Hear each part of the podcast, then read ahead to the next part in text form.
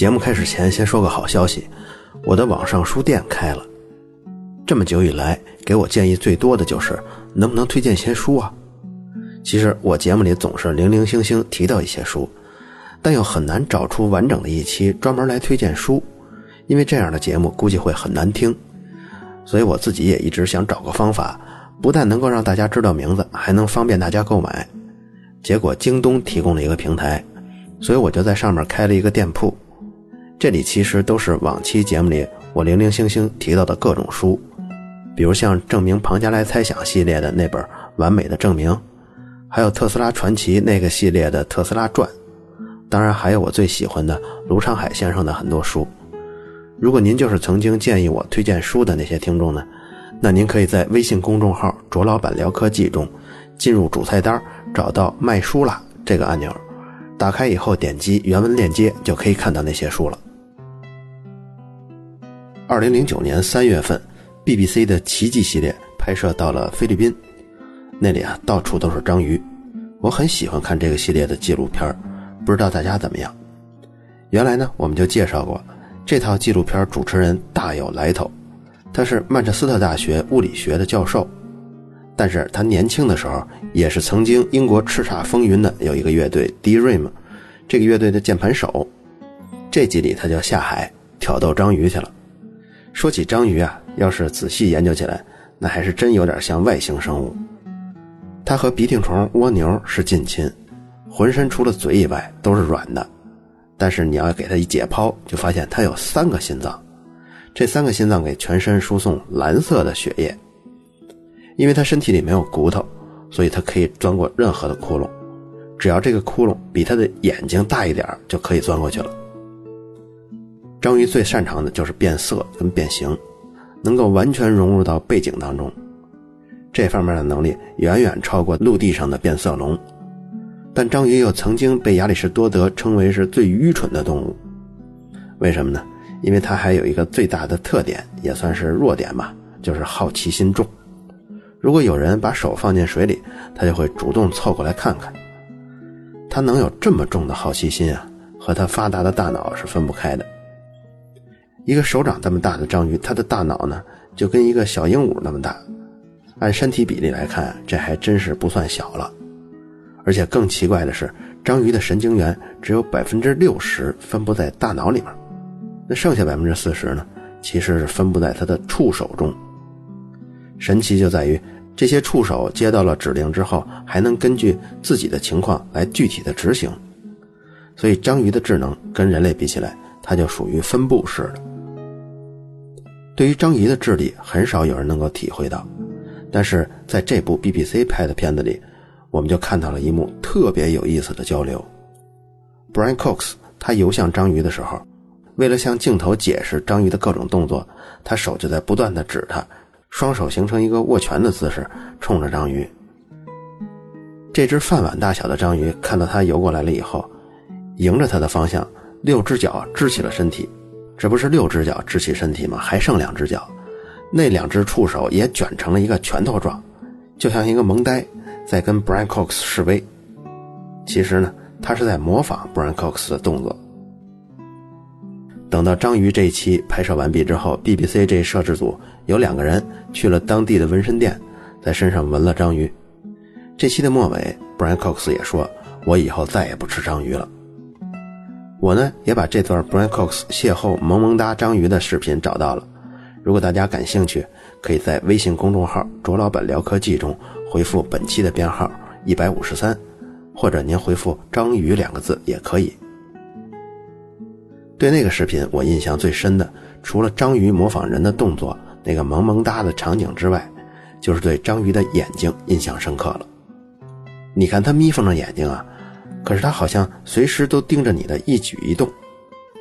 其实章鱼的眼睛产生的视觉效果可能不比人差，因为它们的视觉细胞是正面朝向眼睛开孔的，这个跟我们不一样，人类是反着的。这么说吧，刷子大家都见过吧？你可以把刷子毛理解为感光细胞，这刷子毛的后边的刷子瓣呢，对应着是视觉神经。章鱼的眼睛里头，刷子毛是朝外的。视觉神经就接到大脑里面，但是人眼中的刷子毛是朝里的，刷子瓣是朝外的，所以光要先透过视觉神经才能透射到视锥细胞上。但这个还不是影响最大的，影响最大的就是视觉细胞的分布。人的眼睛在刷子瓣附近，也就是神经束的根部就已经没有视觉细胞分布了。也就是说，在你眼球后部中心部分有一个圆圈区域是没有视觉的。可是你说我怎么从来没发现过在我视野中有空缺呢？其实啊，就是因为人的大脑对这部分没有视觉的地方。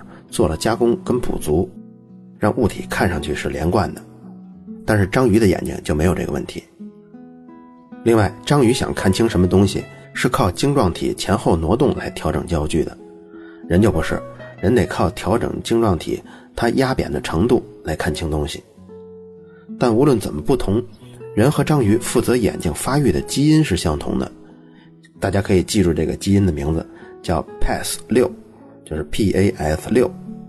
这个基因在所有的脊椎类动物和无脊椎类动物内，也都是负责脑部神经，尤其是对应视觉神经发育的。所以说，眼睛是心灵的一扇窗户，这句话有一定道理。因为有些眼睛它天生就是大脑的延伸。咱们这个节目的付费版《卓老板聊科技》第二集中啊，我也详细介绍过眼睛。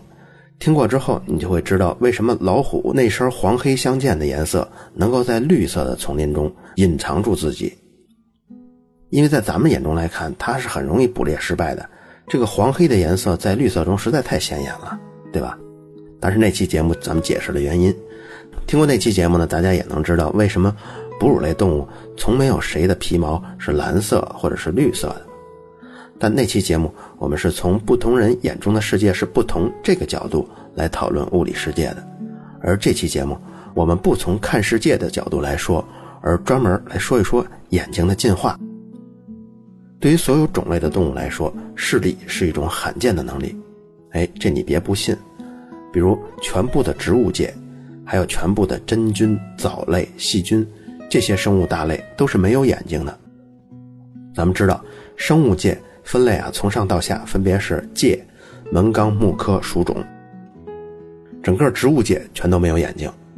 动物界呢，动物界下分三十八个门，这三十八个门中只有六个门的动物演化出了眼睛，都是经过几亿年的时间，从没看见过任何东西。但自然选择没有因为它们缺少视力而摧毁它们。不过我刚刚说的可是按照所有类别的物种算的。但是如果你要是按动物个体数量去统计的话，那完全就是另一番景象了。大致统计一下呢，就是在地球上生活的生物，百分之九十五的动物个体都是有眼睛的。为什么会出现这种情况呢？肯定有很多听众想出来了，那就是因为很多物种这门的分类下面，它的数量非常非常少。比如说有脊椎骨的动物，那它都归为脊索动物门，这个门下一共有四万个物种。它们大多都是有眼睛的。那么还有什么是大的门派呢？比如软体动物门，它里面有十万个物种，比脊索动物门还要多。其实还有更大的门派呢，那就是节肢动物门，所有的昆虫就属于这里头。这个门派是三十八个门派中最大的，一共有一百多万种物种。但是啊，三十八个门派中还有一些势单力孤的，比如扁盘动物门，这个门下就一个物种。所以从物种的多样性上来看，虽然只有少数物种进化出来了眼睛，但是有眼睛的动物却完全掌控了今天的动物世界。所以我们就不得不怀疑，拥有视觉对于可移动的生物来说，在地球上是一个巨大的优势。这个优势应该是很容易理解的，地球被阳光覆盖的区域占大多数嘛，所以视觉收集信息要比其他感官多得多。你不需要花费太大的力气就可以识别食物，可以识别危险，这当然是一个巨大的优势。视觉的演化其实是一个老话题，那是在达尔文进化论提出以后，还是专门用来质疑攻击进化论用的。他们是什么道理来攻击呢？就是他们认为眼睛的结构太精细了，很多人怀疑靠大自然真的能自动形成这么复杂精妙的结构吗？因为你这个眼睛肯定不是一下全部的细节在同一时刻突然诞生的，而作为一个眼睛那么精细的结构，它少了任何一个微小的组件，比如没有视网膜，或者是没有晶状体，甚至没有瞳孔，只要这些细微的结构出了问题，这样的一个眼睛就是一个废物了。所以，当你一步一步积累生存优势的时候，你这个眼睛实际上它一直是一个废物，只有到最后一刻才变成了一个有用的器官。那它作为一个废物，怎么可能一直保留在生物体内，一步一步的往有用的方向积累这种优势呢？这种质疑听上去有一些道理，但是有一个回应很有意思，就是进化比你聪明。就拿我们刚刚说的章鱼的眼睛和人类的眼睛结构对比吧，大家听完了肯定觉得还是人家章鱼的好，但是后续的研究就发现，原来我们错了，因为科学家发现。人的视力啊，其实比章鱼要好，因为人的视觉细胞外层虽然已经挡住了一层视觉神经纤维，光线不是直接照到视觉细胞上的，但是因为视觉神经纤维还是透明的，所以它并没有怎么阻碍光线传导到视觉细胞上。但是它更重要的优势就是视觉细胞下面就直接挨着丰富的毛细血管了，我们能够识别颜色，甚至识别光线有没有。就是靠着视紫红质这种光敏色素不断的更新、不断的漂白、更换它的状态，传导神经信号的。所以，当视觉神经紧挨着血管的时候，视觉神经里的视紫红质这种东西，它就保证了氧气供应量足够。氧气供应量足够，光敏色素产生的化学变化就能变化的足够快。所以，咱们的眼睛这么一来，就可以很快的适应场景的变化。可别小看这个供氧能力的优势。如果统计一下人体所有组织，耗费氧气最高的就是大脑。如果再统计大脑中的神经细胞哪一部分耗氧量最高的话，那么按单位质量算下去，耗氧最多的就是视网膜细胞。而章鱼的视网膜细胞呢，它下层是铺了一层神经细胞，再下层才是血管呢。所以章鱼的眼睛无法维持人类眼睛那么高的代谢。所以它视觉图像的切换速度也就大打折扣了。现在我们再来看那个质疑：眼睛如果还缺零件，就没法实现视觉功能啊，进化的优势就没法积累啊。其实错就错在没法积累上了，因为实际上半拉眼睛也是有用的。如果谁要是参加过眼科学会的会议，那肯定会明显的感觉出，参加会议的专家分成了两派，一派负责前半拉眼睛。就是晶状体跟角膜，这主要对应的疾病呢，就是白内障跟屈光的问题，就是近视啊、远视啊、老花眼的问题。还有一派专门负责后半拉眼睛，这后半个眼睛呢，其实就是视网膜上的各种问题。所以从这些专家的分类，你就能发现，好像眼睛的功能确实有分立的可能。比如在海洋中，水面上的阳光最多只能照射到一百五十米水深。再深下去，几乎就全部是黑暗的了。如果你要潜到三千米深的海底，那儿呢有火山口，有热泉，那里温度呢八十多度，那里奇奇怪怪的生物就多了去了。小的有细菌，这些细菌还不靠氧气生存，而靠火山口的甲烷跟硫化氢喂食。这个咱们在付费版的节目中也提到过多次，这种厌氧菌。很多科学家怀疑，在地球诞生之初。最早生活在地球的生命就是这类细菌。除了这类细菌以外，还有块头比较大的，比如有一种叫巨型管状蠕虫，身长两米多。这种蠕虫啊，不但没有肠胃，连嘴都没有。它其实就是靠生活在它体内的那些细菌产生的营养物质过活。当然，这些个怪物好像没有视觉。还有一种叫脊盲虾。叫它盲虾，其实有点冤枉它，因为后来才发现，原来它不瞎，在它的背上有两片很大的皮瓣，看上去呢就有点像两个翅膀。当时第一个下到四千米海底把盲虾抓出来做研究的是 Cinder Van Dover，这还是一个女生，她驾驶着功勋卓著的深海探测器阿尔文号，把盲虾给捞出来了，然后就带给杜克大学的生物实验室，希望他们帮忙看看。这东西是不是有一种类似眼睛的功能啊？最初实验室的人还觉得，你行不行啊？每次下潜都带回 N 多东西，都检测哪儿检测得过来呀？这两片大皮瓣怎么会是眼睛呢？怎么可能有视觉功能啊？晶状体、虹膜全都没有。但是 Dover 坚持让他们解剖来看看，结果就发现，在皮瓣上有一种色素，它和很多动物眼睛中负责检测光的色素一样，叫视紫红质。所以别看是两张半透明的皮瓣，但其实你可以理解它为两片视网膜。所以这东西就相当于眼睛的后半拉，这后半拉眼睛负责感知光的存在。也就是说，对盲虾来说，至少还有一丁点儿感知光它的朝向的能力，因为这两片皮瓣都在它的背部，所以至少它能知道光是从上面来还是从下面来。既然能感知到光的存在了，那么盲虾生活的环境中是不是也多少有点光才对啊？那肯定就不是阳光了，一丝一毫的阳光也射不到四千米深的海洋里嘛，所以就估计也许是海底火山口还有一些其他的发光物质。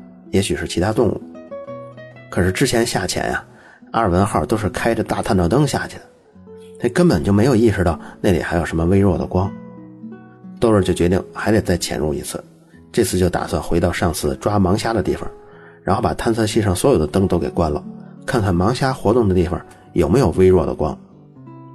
陪他一起下去的地质学家一听，赶紧劝：“要不咱还是别下去了，您潜到那个位置，您再把灯一关。”这比咱们不下去损失还大呢，万一咱们什么都看不见，飘到火山口那儿怎么办呀？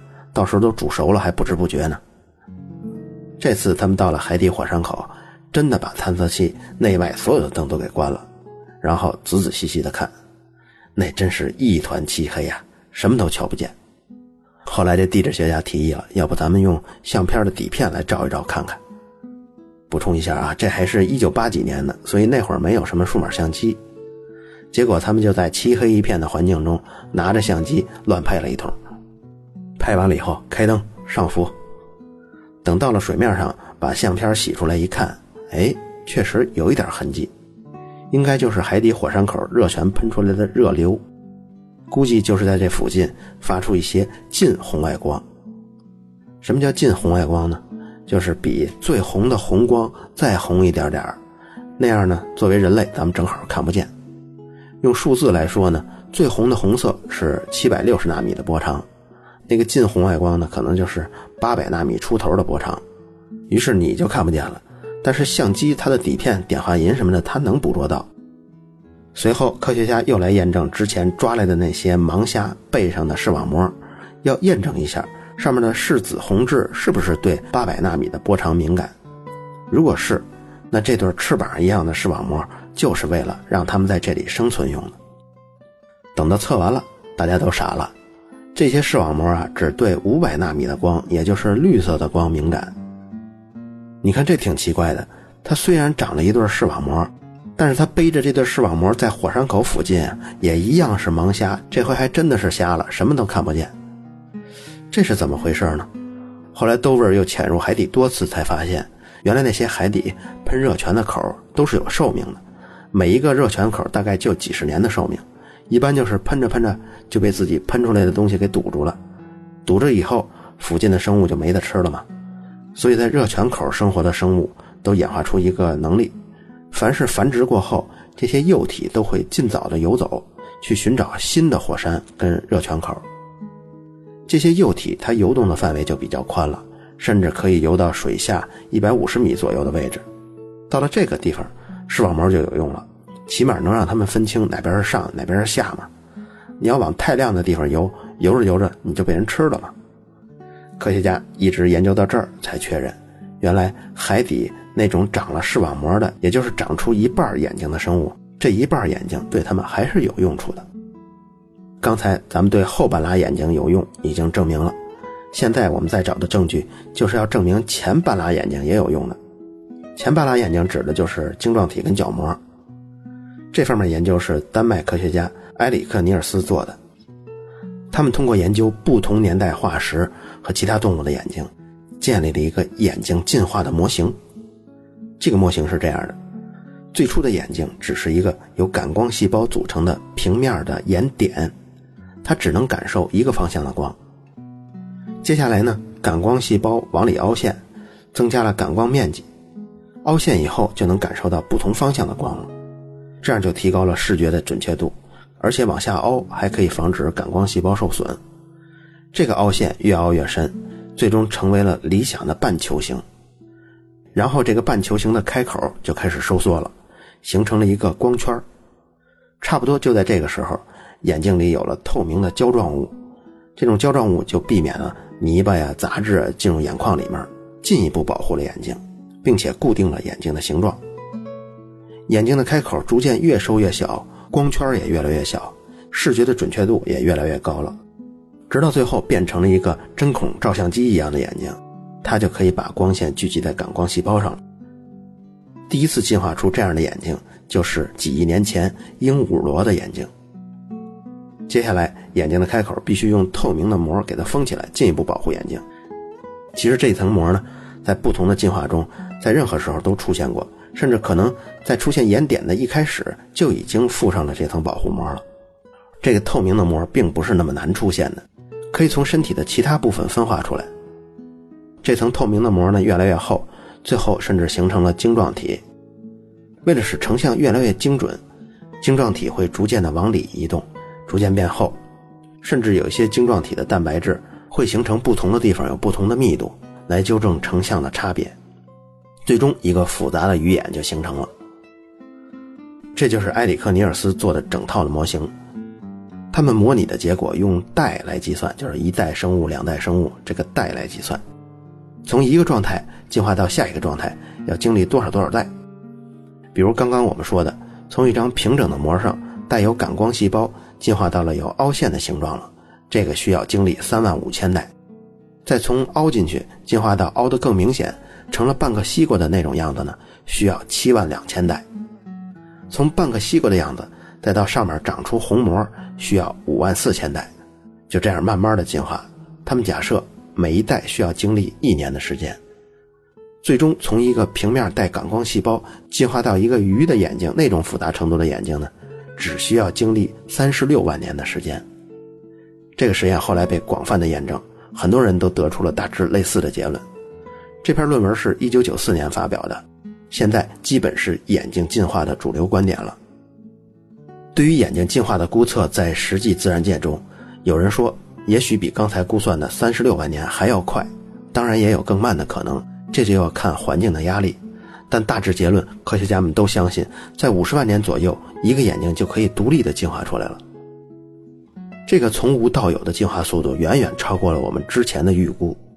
生物学家们之后对化石还有现有的生物又做了一次大规模的调查，最终得出了一个结论：在眼睛第一次在三叶虫上发现，这是六亿年前起，到现在，在地球的生命史上，眼睛独立进化出来的次数，最多可能有七十次，最少有四十次。这什么意思呢？比如说某一次地球上大绝灭之后，剩下的动物假如都没眼睛了。那么眼睛也会在之后很短的时间里头，就几十万年的时间里，就会从无到有的进化完成了。或者说，某种动物本来没有眼睛，但是这个物种在地球表面不断的繁殖进化，也可以在五十万年之内长出眼睛，而且长出来的还不是一只眼睛，而是双眼。为什么要双眼呢？